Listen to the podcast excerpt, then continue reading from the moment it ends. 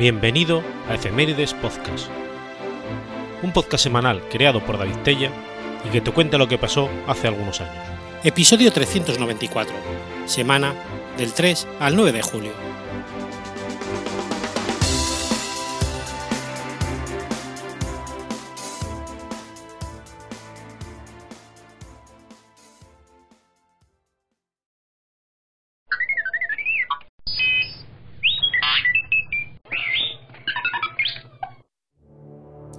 3 de julio de 1754. Ocurre la batalla de Great Meadows. La batalla de Great Meadows, también conocida como la batalla de Fort Necessity, fue un enfrentamiento de la guerra franco-india que se desarrolló en el oeste del estado de Pensilvania. Es considerado, junto con la batalla de Jumonville Glen, como el inicio de la guerra que pronto se extendió a Europa, donde se conoció como la Guerra de los Siete Años.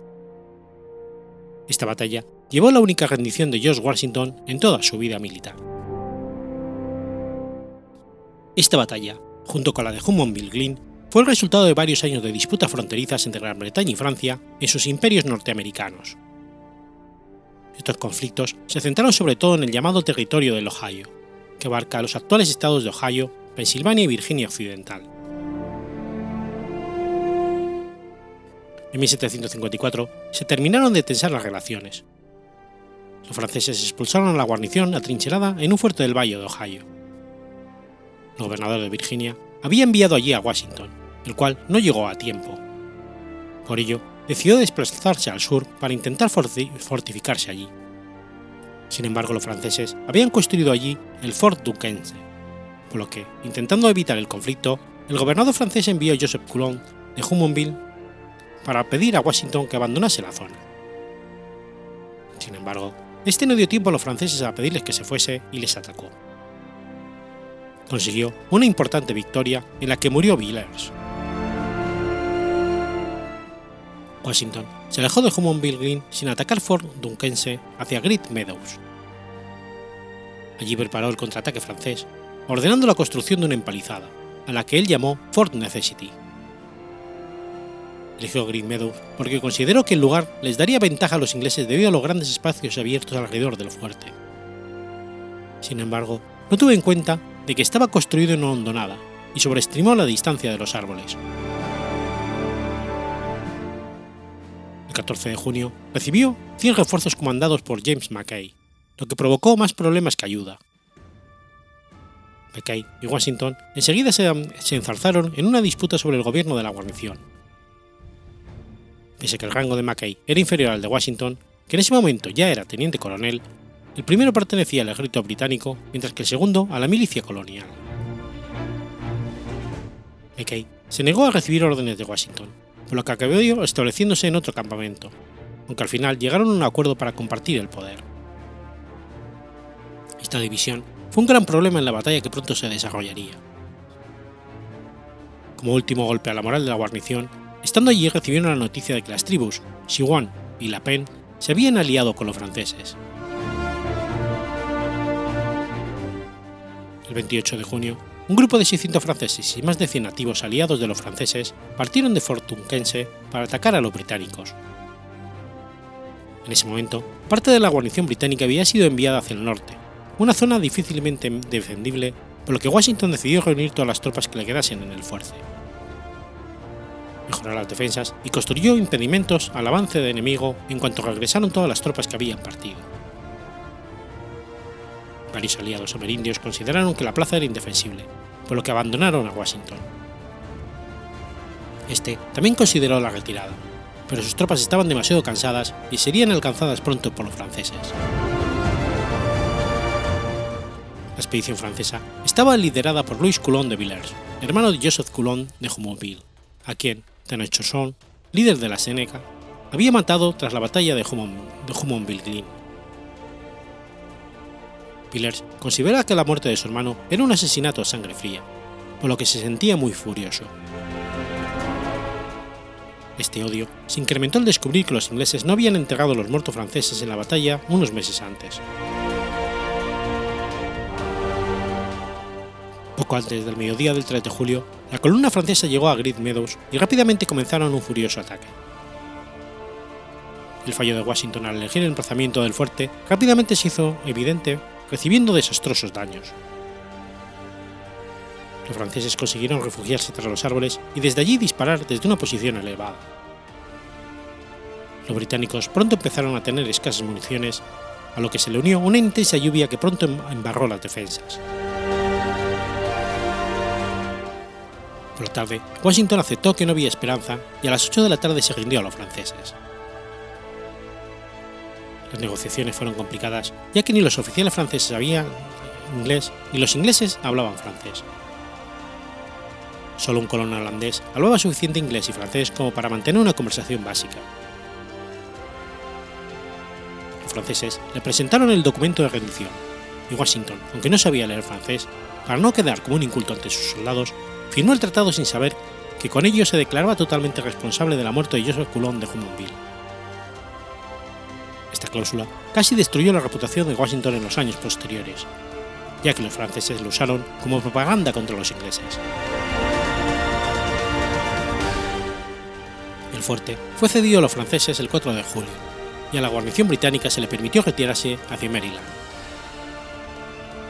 Los franceses retuvieron a dos prisioneros ingleses para asegurarse de que los británicos cumplirían los términos del Tratado de Rendición. Millers quemó el campamento y volvió a Fort Duquesne. Washington volvió a pasar por el fuerte destruido un año después en la expedición Barack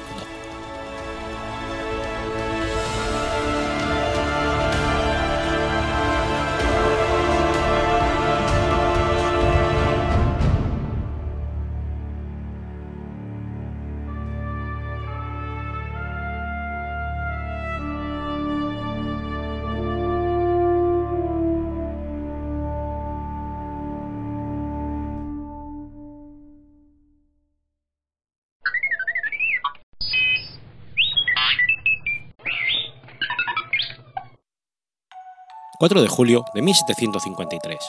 Nace Jean-Pierre Blanchard. Jean-Pierre Blanchard fue un inventor francés, recordado especialmente por la aviación y el paracaidismo. Blanchard experimentó desde niño con distintos tipos de aparatos. Realizó su primer vuelo exitoso en globo en París el 2 de marzo de 1784 en un aerostato de gas hidrógeno lanzado desde el campo de Marte. El primer vuelo exitoso de globo tripulado tuvo lugar el 21 de noviembre de 1783, cuando Jean-François Peltre Rossier y François Laurent Dallarles despegaron desde el Palacio de Versalles en un globo de aire caliente de vuelo libre construido por los hermanos Montgolfier.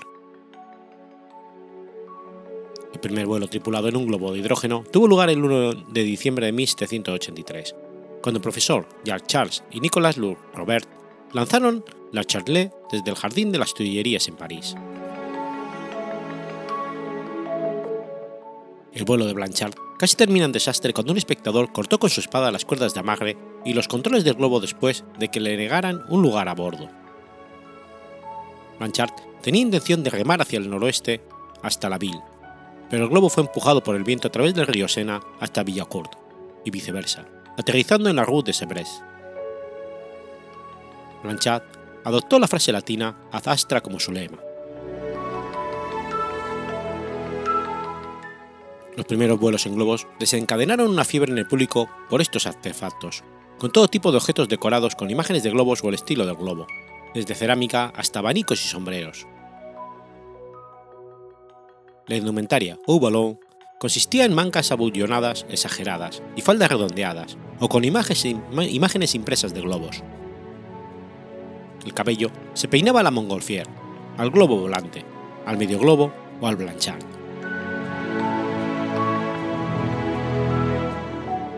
Blanchard se mudó a Londres en agosto de 1784, donde tomó parte en un vuelo el 16 de octubre de ese año con John Sheldon, unas semanas después del primer vuelo en Gran Bretaña, realizado por el italiano Vicente Lunardi, que voló de Moorfields a Ware el 15 de septiembre de ese año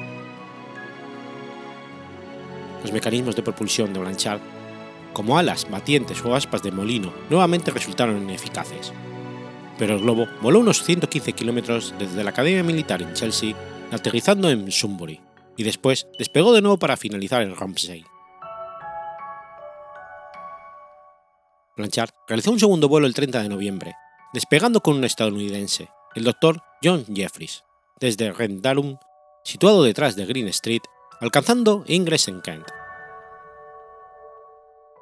Un tercer vuelo, nuevamente con Jeffries, fue el primer vuelo sobre el Canal de la Mancha, tardando aproximadamente dos horas y media en viajar de Inglaterra a Francia el 7 de enero de 1785, volando del castillo de Dover a Guinness. Blanchard recibió una pensión sustancial del rey Luis XVI, que ordenó colgar al globo y la barquilla en la iglesia de Notre Dame de Calais. Blanchard recorrió Europa demostrando sus globos. Realizó sus primeros vuelos en globo en Bélgica, Alemania, Países Bajos y Polonia. Entre los eventos que incluyeron demostraciones de sus habilidades con los globos aerostáticos se encuentra la coronación del emperador del Sacro Imperio Romano Germánico Leopoldo II como rey de Bohemia en Praga en septiembre de 1791.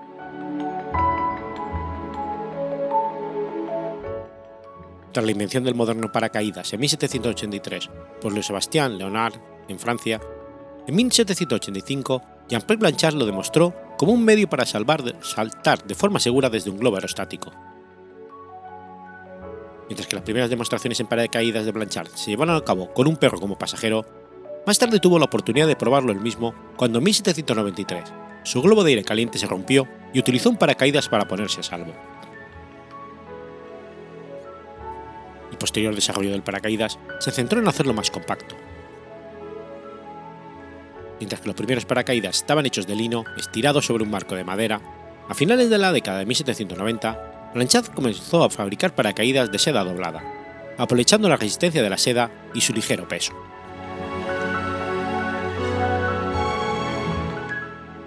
El 9 de enero de 1793, Blanchard realizó el primer vuelo en globo en América. Lanzó su globo desde el patio de la prisión de Walnut Street en Filadelfia y aterrizó en Denford, condado de Gloucester, Nueva Jersey. Uno de los testigos del vuelo de ese día fue el presidente George Washington, y los futuros presidentes John Adams, Thomas Jefferson, James Madison y James Moore, que también estuvieron presentes.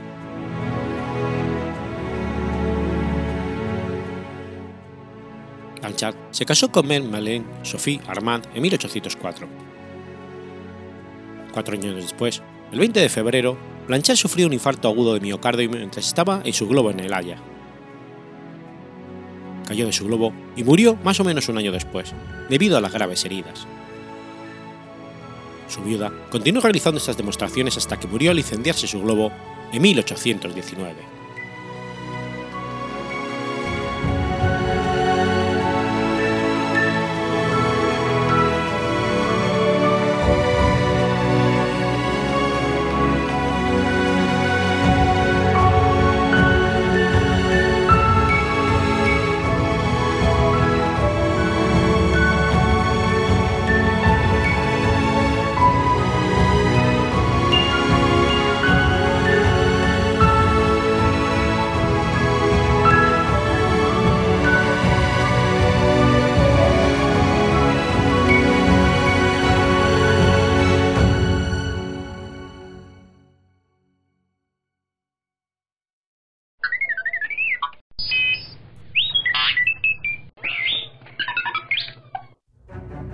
5 de julio de 1950. Ocurre la Batalla de Osan. La Batalla de Osan fue el primer enfrentamiento que se dio entre las fuerzas de Estados Unidos y Corea del Norte durante la Guerra de Corea. La noche del 25 de junio de 1950, el Ejército Popular de Corea lanzó una invasión a gran escala a su vecino del sur. La fuerza, de 89.000 hombres, 10 divisiones se movió en seis columnas y capturó por sorpresa al ejército de la República de Corea, que fue completamente derrotado. El pequeño ejército surcoreano sufría de una falta general de organización y equipamiento, y no estaba preparado para la guerra. Numéricamente superiores, las fuerzas norcoreanas destruyeron la resistencia de los 38.000 hombres enemigos en el frente antes de que comenzaran a moverse hacia el sur la mayor parte de los surcoreanos se retiraron iniciando la invasión. El 28 de junio, Corea del Norte capturó la ciudad de Seúl, lo que obligó al gobierno y ejército de Corea del Sur a retirarse a la zona austral de la península.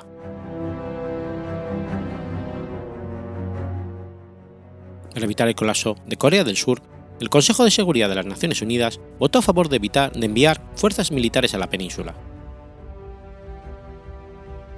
La séptima flota de los Estados Unidos envió la Task Force 77, liderada por el portaaviones clase Essex, USS Valley Force, y la flota oriental británica envió también barcos, entre ellos el HMS Triumph, para proporcionar apoyo aéreo y naval. A pesar de que, la de que las flotas bloquearon a Corea del Norte y lanzaron aeronaves para retrasar las fuerzas del ejército del enemigo, estos esfuerzos no lograron detener el avance por parte del ejército norcoreano hacia el sur.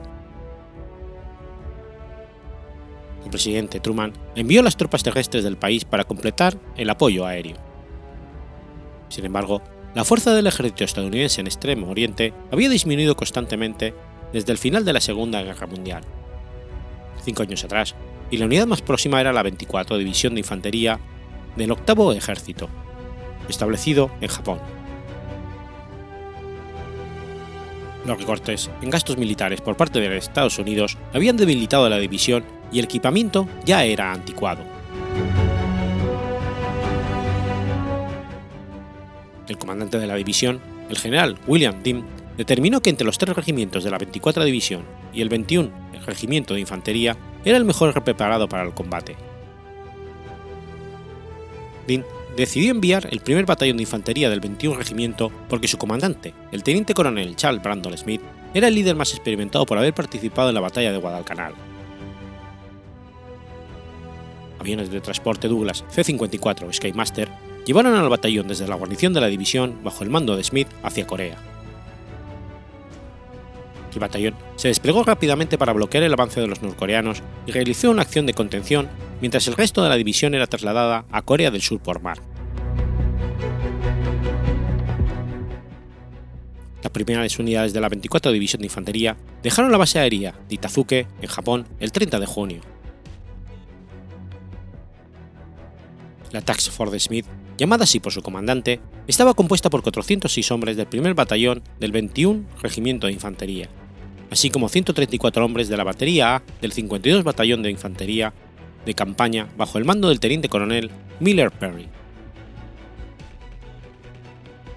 El grupo estaba probablemente equipado y con poca dotación. El primer batallón tenía solo dos compañías de infantería, cuando un batallón normal tenía tres. El batallón tenía solo la mitad de las tropas para su compañía de cuartel general, la mitad de un pelotón de comunicaciones y la mitad de un pelotón con armamento pesado, el que estaba equipado con seis bazucas M9A1, ya obsoletos, y dos cañones y retroceso de 75 mm, dos morteros M2 de 107 y cuatro M2 de 60 mm. La mayor parte del equipo se había obtenido del 21 regimiento, ya escaso de capacidad.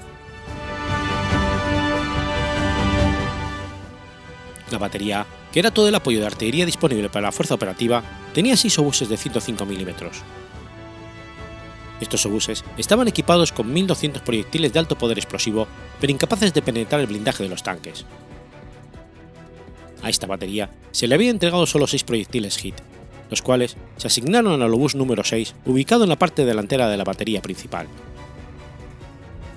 También tenían cuatro ametralladoras pesadas Browning M2 de 12,7 mm.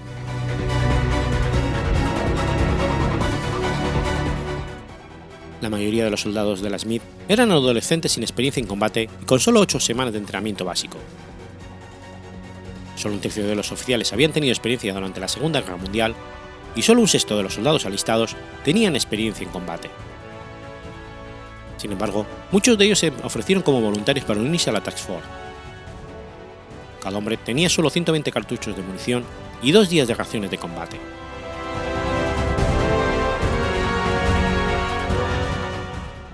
El 1 de julio, la Task Force arribó por completo a Corea del Sur y estableció brevemente su cuartel general en Daejeon.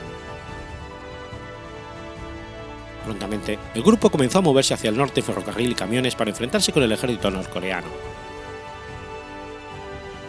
Esta fue la primera de varias pequeñas unidades estadounidenses enviadas a la península con la misión de resistir el choque inicial del avance norcoreano, para así retrasar a las unidades más grandes y ganar tiempo mientras llegaban más unidades estadounidenses a Corea.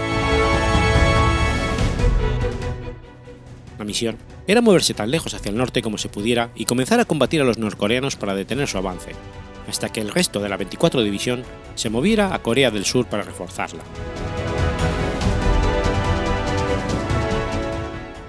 Tres días más tarde, el 4 de julio, los hombres se atrincheraron en dos, colinas ubicadas a lo largo del camino del norte de Osan, a 9,7 kilómetros al sur de Suwon y, y aproximadamente a 40 del sur de Seúl. Estas colinas se elevan unos 91 metros sobre el camino, así que tenían visibilidad hasta Suwon. El batallón estableció una línea de 1,6 kilómetros sobre las colinas y allí esperaron enfrentarse con los norcoreanos que avanzaban,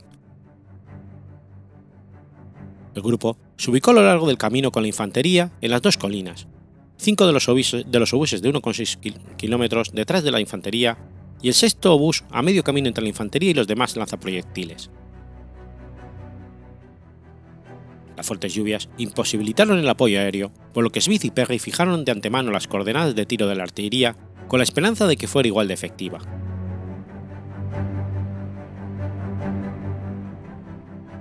alrededor de las siete y media del 5 de julio, la Task Force Smith divisó una columna de ocho tanques T-3485 norcoreanos pertenecientes al 107 Regimiento de Tanques de la 105 División Blindada, dirigiéndose hacia el sur y hacia ellos. Las fuerzas norcoreanas, moviéndose hacia el sur desde Seúl, estaban persiguiendo a las fuerzas surcoreanas que retrocedían. A las 8 y 16, la batería de artillería disparó sus primeros proyectiles contra los tanques norcoreanos que avanzaban. Los tanques, que se encontraban alrededor de 2 kilómetros de la fuerza de infantería, fueron alcanzados con numerosos impactos de proyectiles de buses de 105 milímetros, pero no se vieron afectados. Cuando los tanques se acercaron a 700 metros, dispararon los cañones sin retroceso de 75 milímetros, logrando impactos directos en los tanques de avanzada, pero sin dañarlos. Mientras tanto, los tanques norcoreanos fueron incapaces de lanzar las armas estadounidenses y comenzaron a disparar sus cañones y ametralladoras sin apuntar. Una vez que los tanques alcanzaron la línea de la infantería del subteniente Holly Connor, dispara aproximadamente 22 cohetes de 2,36 pulgadas a una distancia de 15 yardas usando su bazooka M9A1. Algunos de estos cohetes fallaron al encenderse, los restantes se lo hicieron y varios impactaron la placa de blindaje trasero de varios T-34, donde está ahora más delgada.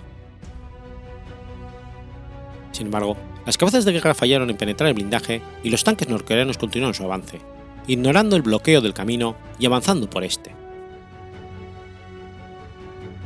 Los operados asumieron que el bloqueo del camino estaba ocupado por tropas surcoreanas y lo ignoraron suponiendo que no era una amenaza seria cuando la columna de tanques apareció sobre ellos en la parte superior del camino, el obús adelantado disparó sus proyectiles HIT, dañando los dos primeros tanques e incendiando uno de ellos. Uno de los tripulantes del tanque incendiado emergió con una PPSH-41 y mató a un miembro del nido de ametralladoras estadounidenses antes de ser muerto. Este estadounidense se convirtió en la primera baja de combate terrestre de la guerra de Corea. El obús Habiendo acabado su dotación de proyectiles HIT, comenzó a disparar proyectiles de alto explosivo, antes de ser destruido por el tercer T-34. Luego, los tanques avanzaron, avanzaron ignorando los disparos de buses y bazucas estadounidenses. Estas fuerzas lograron dar baja a otro T-34 norcoreano cuando un proyectil de 105 mm le impactó y dañó sus orugas. Las orugas de estos tanques cortaron los cables de comunicaciones entre la artillería y la infantería, aumentando la confusión. Perry fue herido en una pierna por el fuego de armas cortas de los norcoreanos cuando él estaba intentando que la tripulación del tanque dañado se rindiera. La artillería continuó disparando contra los tanques norcoreanos sin llegar a ningún efecto. Aproximadamente una hora más tarde, una segunda columna de 25 tanques T-34 se aproximó a la fuerza de tareas, esta segunda formación de T-34 avanzó con unidades aisladas o en pares o tríos, sin ninguna organización formal aparente. La batería de buses hizo blanco en las orugas de otro tanque de esta columna, inhabilitándolo y dañando a otros tres. Los tanques norcoreanos habían destruido el obús de avanzada y herido a uno de sus sirvientes, matando o hiriendo un estimado de 20 infantes y destruido otros tantos vehículos estacionados detrás de la línea de infantería.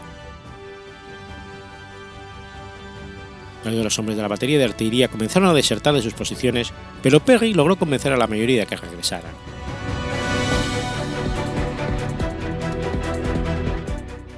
Tres tanques más fueron avistados avanzando desde el norte alrededor de las 11 de la mañana. Detrás de ellos iba una columna de camiones de 6 millas de largo transportando dos regimientos de, de infantería completos. Aparentemente, la columna no estaba en comunicación con los tanques que la precedía y la infantería norcoreana no era consciente de la presencia de la fuerza estadounidense. A las 11.45, cuando la columna había avanzado hasta la distancia de mil yardas de los estadounidenses, Smith dio la orden de que la fuerza de tareas abriera fuego con todos los que tenían. Los disparos de los morteros, ametralladoras, artillería y fusiles destruyeron varios camiones, dispersando a la columna. Los tres tanques que encabezaban la columna se movieron hasta una distancia de 300 metros de la fuerza de tareas Smith y abrieron fuego. Detrás de ellos, alrededor de mil soldados se formaron en los campos de arroz ubicados al este del camino en un intento de rodear a las fuerzas estadounidenses, pero fueron repelidas. Smith intentó ordenar que la artillería disparara contra la fuerza norcoreana, pero los mensajeros fueron incapaces de regresar a las posiciones de la artillería de campaña, y por lo tanto se asumió que habían sido destruidas por los tanques. 45 minutos más tarde, otra fuerza de flanqueo se formó al este del camino, forzando a Smith a retirar un pelotón hacia el lado oeste del camino. Poco después, la infantería estadounidense comenzó a recibir fuego de los morteros y artillería norcoreana. La Task Force Smith logró mantener sus líneas por tres horas, pero a las dos y media, Smith ordenó la retirada con las municiones agotándose y las comunicaciones ininterrumpidas. En este momento, las fuerzas norcoreanas se habían movido en ambos flancos de la fuerza estadounidense y hacia la, parte trasera de la formación. Smith ordenó una retirada ordenada de la fuerza, una unidad a cada vez, permitiendo al resto de la fuerza ser cubierta a la medida que se retiraba. La compañía C retrocedió, seguida por los médicos estadounidenses, el cuartel general y finalmente la compañía B. Sin embargo, el segundo pelotón de la compañía B no recibió la orden de retirada. Cuando descubrió que estaba solo, era demasiado tarde por una retirada ordenada y no podía mover a sus heridos lo suficientemente rápido pelotón dejó la mayor parte de su equipo en sus posiciones, el cual fue capturado por los norcoreanos. La mayoría de los supervivientes fueron capaces de escapar del cautiverio, pero una cantidad de soldados heridos que necesitaban ser llevados en camilla fueron dejados atrás junto con personal sanitario. Más tarde, se encontró que los heridos estadounidenses habían muerto en el lugar de sus camillas. Nunca se volvió a saber del personal sanitario.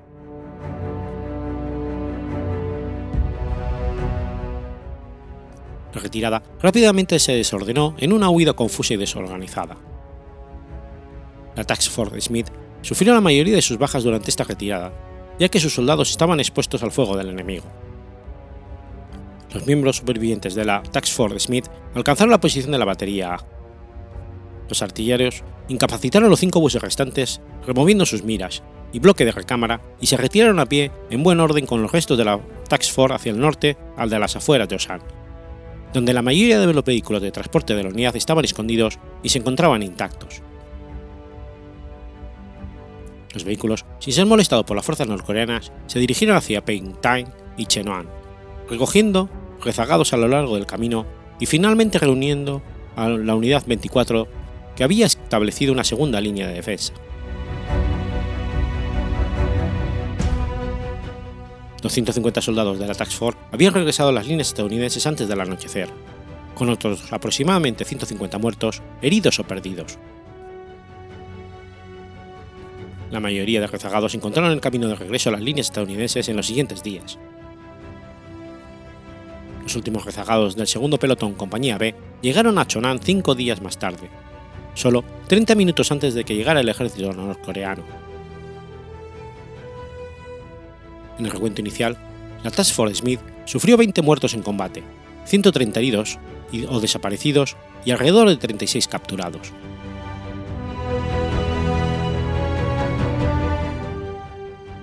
Posteriormente, las tropas estadounidenses que avanzaban hacia el norte durante la ofensiva de ruptura del perímetro de Pusan encontrarían una serie de tumbas poco profundas y contenían los cuerpos de varios soldados de la 24 División de Infantería,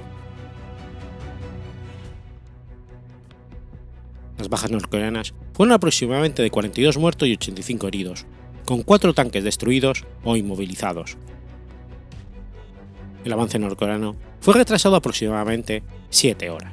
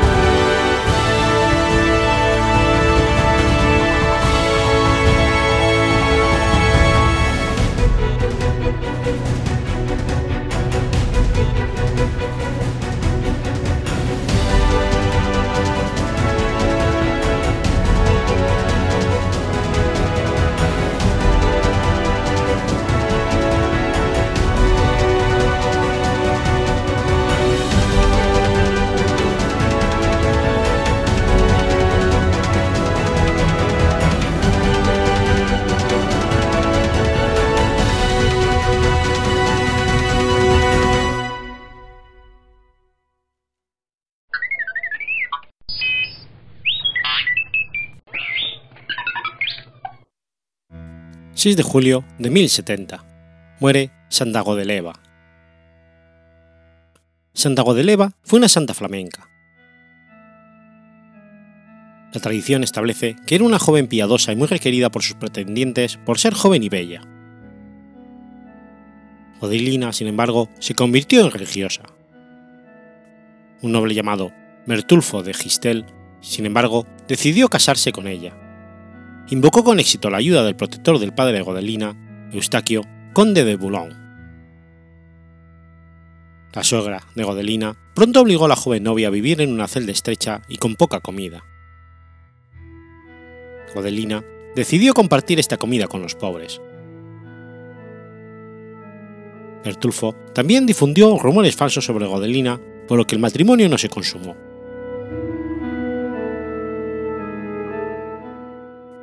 Odelina logró escapar a casa de su padre, Henfrid, señor de Beringenholf. Enfrido, apelando al obispo de Tournai y Susson, conde de Flandes, logró restablecer la posición legítima de esposa de Bertulfo. Godeleva regresó a Gistel y poco después, bajo orden de su marido, fue estrangulada por dos esbirros, arrojada al mar y considerada como muerta natural.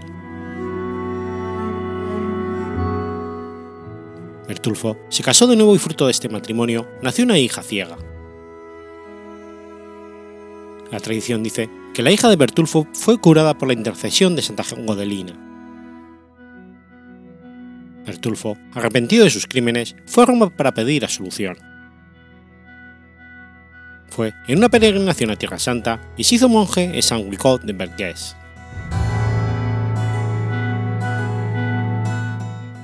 La hija de Bertolf estableció un monasterio benedictino en Gistel, que fue dedicado a Santa Godelina. La hija de Bertulfo se unió a la nueva comunidad como una monja más.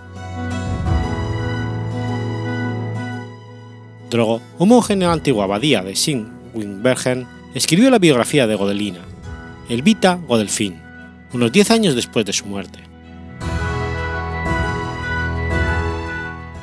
El cuerpo de Godelina fue exhumado en 1084 por el obispo de Tournai y Nyon, en presencia de Gertrudis de Sajonia, esposa de Roberto I de Flandes, abad de San Winoc, y, número, y un gran número de clérigos. La veneración popular hacia Godelina se desarrolló a partir de entonces. Cada año, el domingo siguiente al 5 de julio, se celebra la procesión de Santa Godelina en Gistel. Es una de las patronas de los santos del tiempo.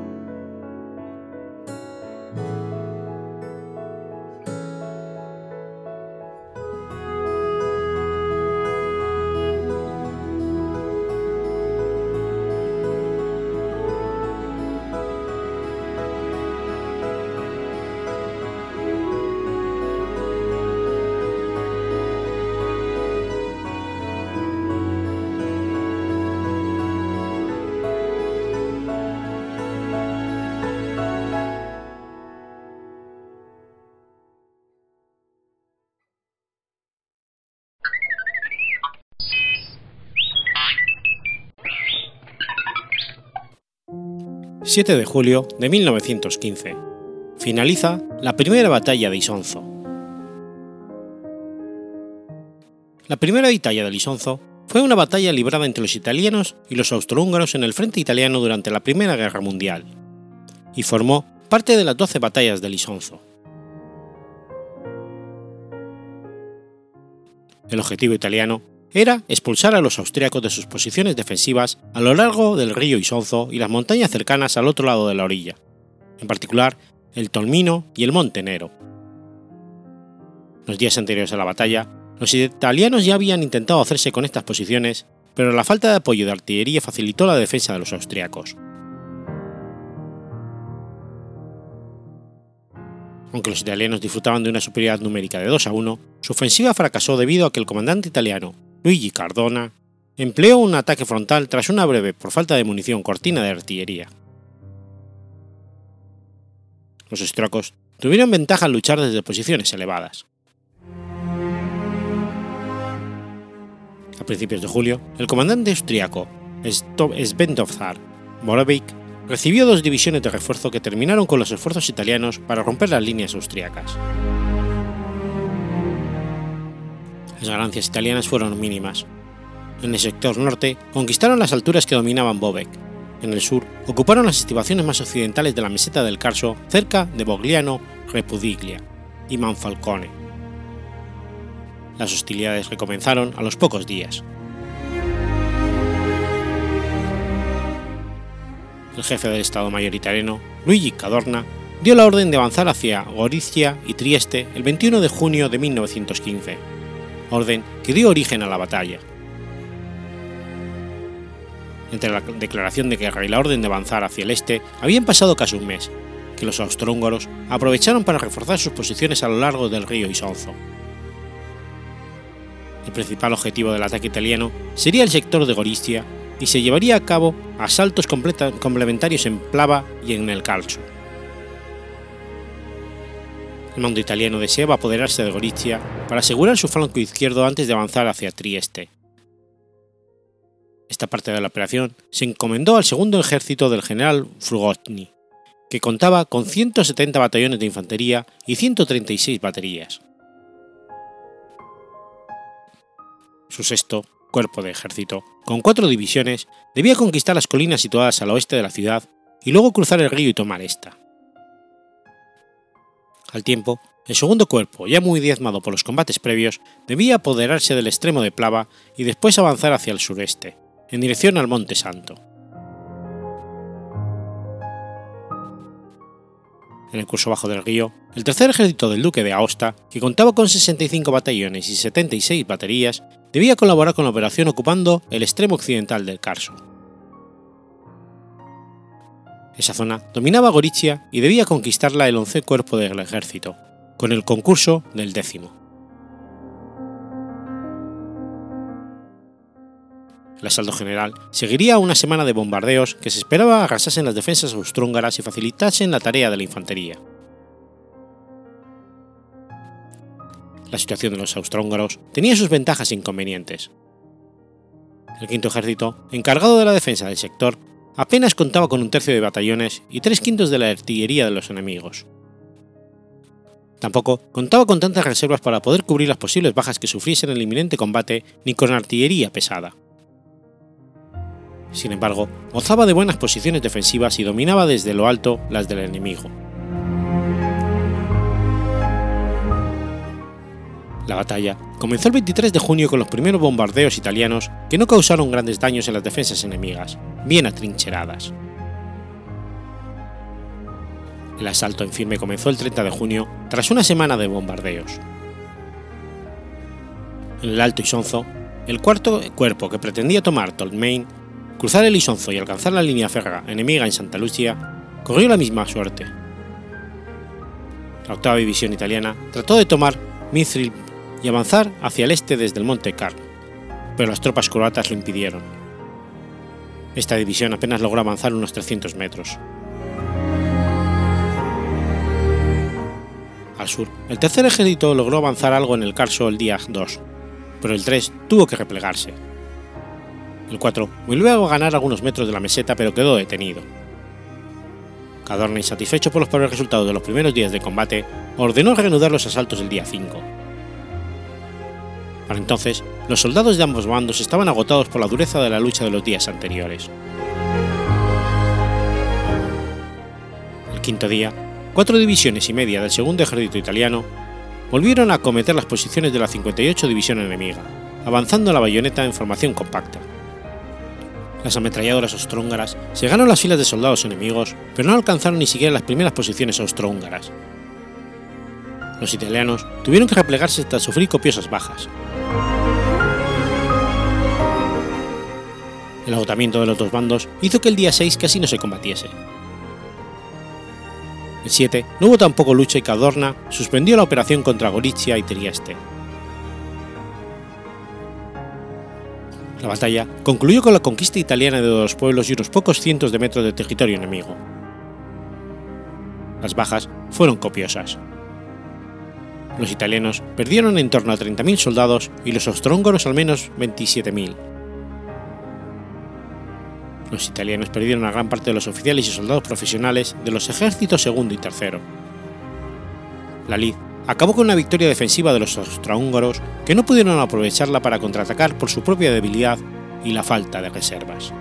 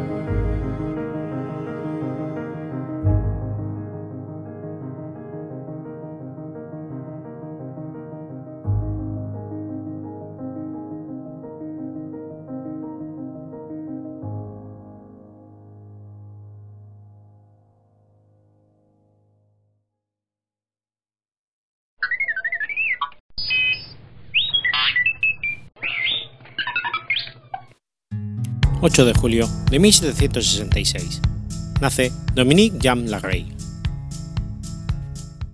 Dominique Jean Larrey, barón de Larrey, fue un cirujano que en las guerras napoleónicas creó el transporte por ambulancia e introdujo los principios de sanidad moderna militar, realizando los primeros triajes en los campos de batalla.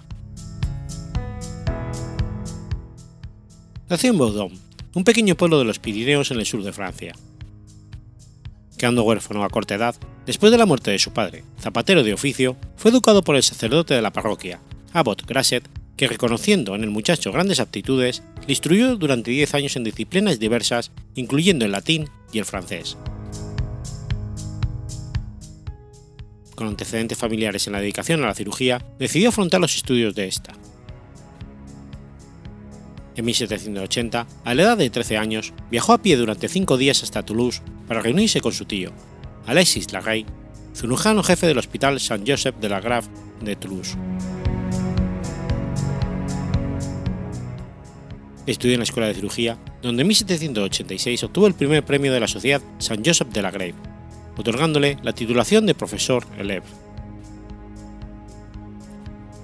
Escribió una tesis sobre la caries, por la que obtuvo una, una medalla. En la misma época se afilió a la logia masónica de los Acosais Fideles. En 1787 viaja a París para consolidar su conocimiento en la cirugía con el prestigioso cirujano del hospital del Hotel Le Dieu, Pierre-Joseph Desartes. En un primer momento acepta su puesto como cirujano de la Armada francesa, siendo destinado a la fragata La Vigilante, encargada de patrullar las costas de Terranova, sin embargo, los continuos mareos le hacen desistir y abandona la armada. Tras su fracaso como médico naval, vuelve a París para ejercer como cirujano ayudante en el servicio de sol del Hotel de Douai y posteriormente en Los Inválidos con otro cirujano de prestigio, Rafael Bienvenu Sabatier. Participa activamente en los movimientos de la Revolución Francesa y en 1792 se casa con Charlotte Elizabeth, hija del ministro de Finanzas René Lagrouche. En 1792, con el estallido de la guerra franco-austriaca, se incorpora como médico de oficiales en el ejército del Rin. Atónito ante la obsoleta organización sanitaria militar, propone una innovación estratégica que de hecho representa la concepción de la sanidad militar moderna. Hasta entonces, los soldados heridos en combate permanecían en el campo de batalla hasta finalizar el enfrentamiento, a veces hasta 24 horas después del inicio de las hostilidades. Solo entonces, los heridos eran evacuados hasta el hospital de campaña, que, según las ordenanzas, debía situarse a unos 5 kilómetros del campo de batalla. El rey observó que era distancia y tiempo suficiente para que la mayor parte de los heridos falleciera antes de recibir ayuda. Todo ello, contando con que los soldados tuvieran la suerte de, pertenecer al bando victorioso. En caso contrario, los heridos eran abandonados o rematados en el mismo campo de batalla.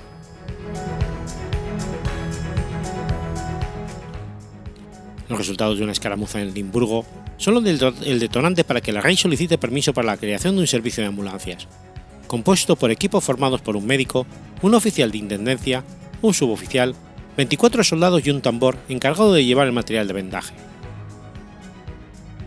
Junto a la parte humana, el servicio se complementaba con 12 camillas ligeras, 4 pesadas y una carreta, diseñada especialmente por la Rey y que denominaba ambulance volante, que combinaba la rapidez con la seguridad y la comodidad que consistía en una cámara cerrada que estaba unida, por medio de ballestas, a un carro ligero de dos ruedas y tirado por dos caballos. Las pistoleras de la silla de montar fueron transformadas en bolsas de transporte para material sanitario. Su propuesta era seguir la vanguardia del ejército y asistir in situ a las víctimas y ser trasladadas al hospital de campaña. Las ambulancias volantes tuvieron su bautismo de fuego en la batalla de Landau, en el transcurso de la cual la rey fue herido en una pierna, pese a lo que siguió operando. El éxito fue total y la rey fue destinado en 1793 a París con el fin de organizar un servicio de ambulancias volantes para todo el ejército. Conoció a Napoleón en Toulon en 1794, cuando la rey fue destinado como cirujano en jefe del ejército encargado de recuperar Córcega a los ingleses y Napoleón era un prometedor comandante de artillería. Siguió a Napoleón a todas sus campañas, desde la de Italia en 1797 a Waterloo en 1815, a lo largo de casi 18 años. La Rey sirvió en un total de 25 campañas con 60 grandes batallas y 400 enfrentamientos menores. Napoleón siempre lo tuvo en gran consideración, no en vano, le consideraba un elemento importante en sus campañas por el efecto que la nueva organización de la evacuación de los heridos ejercía en la moral de la tropa. Tras las campañas de, Córcega, España y Oriente, regresó a Francia y recibió de Napoleón el título de barón y el nombramiento de cirujano honorífico de los Chasseurs de la Garde. Fue citado por Napoleón en su testamento en Santa Elena con estas palabras para el cirujano del ejército francés, Barón Larrey, dejo la suma de 100.000 francos. Es el hombre más virtuoso que he conocido. Ha dejado en mi espíritu la idea de un verdadero hombre de bien.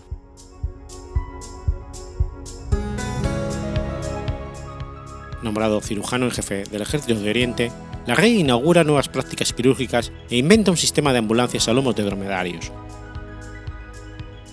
mandará a equipar a los dromedarios con cestos de hojas de palmera suspendidos a cada costado de la joroba por correas elásticas.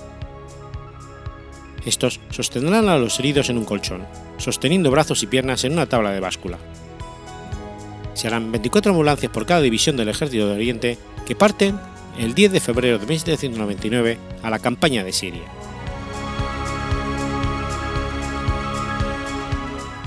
Él será quien empute un brazo al general Luis Marie de Caffery Por una herida de bala durante el sitio de San Juan de Acre. Tres semanas después, el general moriría por una fiebre y la rey practicaría la autopsia. Llega a coser la lengua de un oficial gravemente herido antes de hacer que le alimenten por sonda y después con biberón. Contrariamente a las recomendaciones de Ambroise Paré, observadas por los cirujanos desde hacía dos siglos, la rey cierra heridas torácicas acompañadas de hemorragia, el éxito del método le abriría las puertas de los manuales de medicina.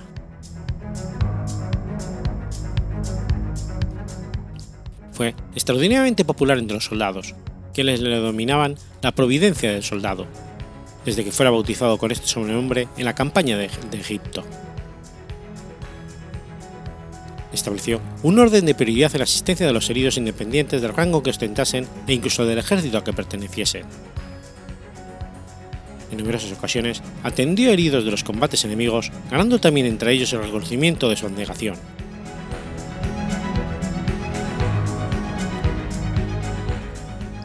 Tras las guerras napoleónicas, prosiguió su actividad como cirujano en Francia y fue nombrado cirujano jefe del Hospital de los Inválidos en 1838. Murió en Lyon el 25 de julio de 1842 a la edad de 76 años.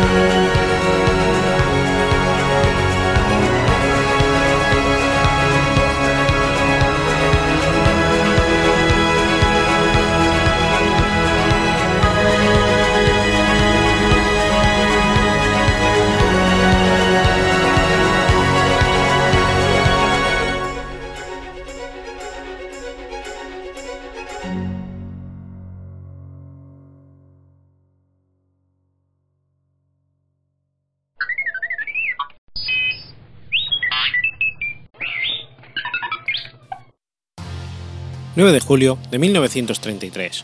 Nace Oliver Sacks.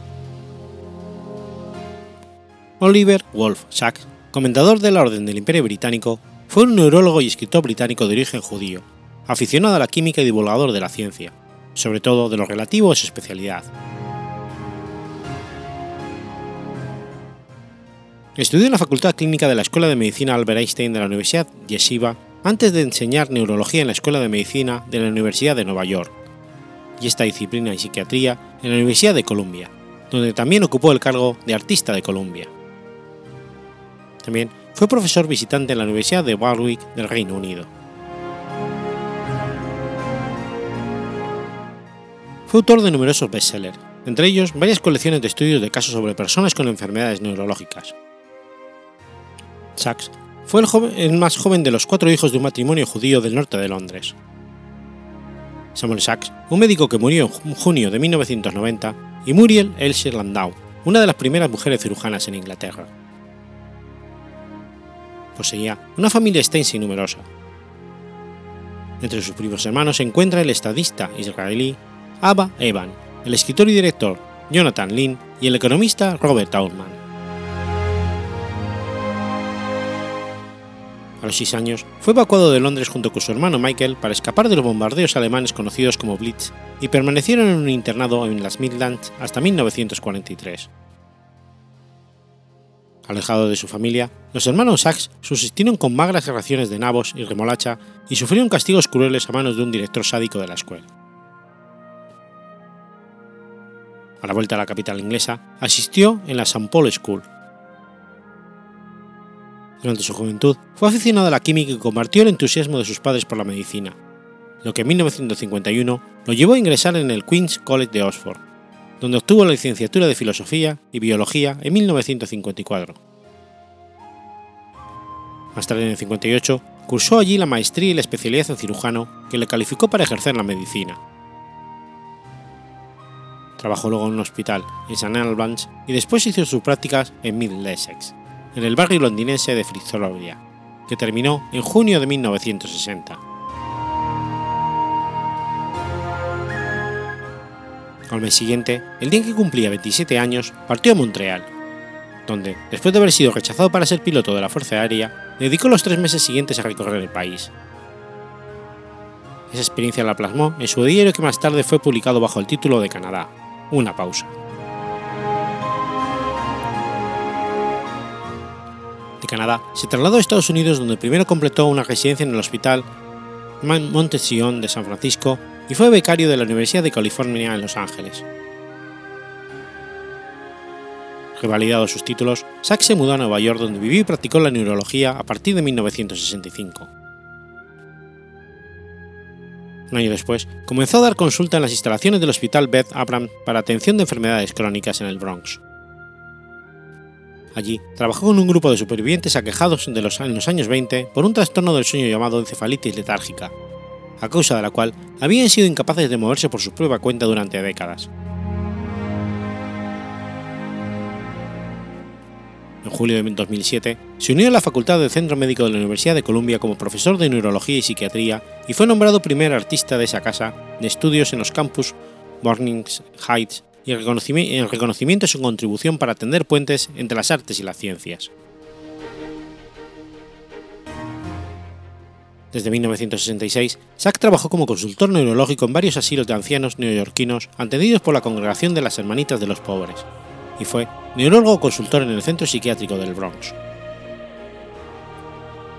Regresó a la Escuela de Medicina de la Universidad de Nueva York en 2012 como profesor de neurología y neurólogo consultor en el Centro de Epilepsia de la institución.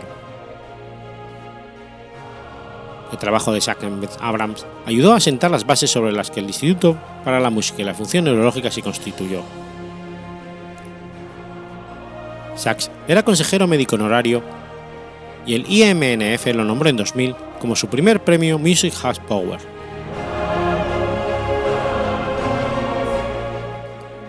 Febrero de 2015, Sachs anunció en el New York Times que le diagnosticaron un cáncer terminal con metástasis múltiple en el hígado y en el cerebro, a causa del melanoma ocular por el que había perdido anteriormente la visión en un ojo. Con un pronóstico de vida de solo unos meses, Sachs expresó su intención de vivir en la forma más rica, profunda y más productiva posible.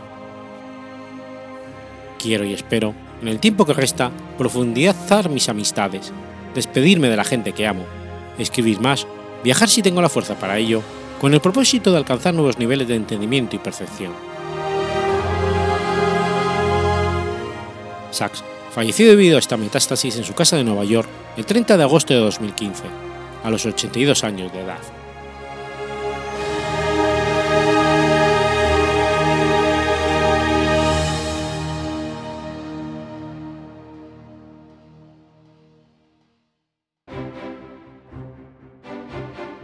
Has escuchado Efemérides Podcast. Si quieres ponerte en contacto conmigo, puedes hacerlo por Twitter a la cuenta arroba efemeridespod o mi cuenta personal, arroba telladavid o por correo electrónico a la dirección efemeridespod.gmail.com. También puedes visitar la página web efemeridespodcast.es. Y recuerda que puedes suscribirte por iTunes y por iBox, y tienes un episodio nuevo cada lunes.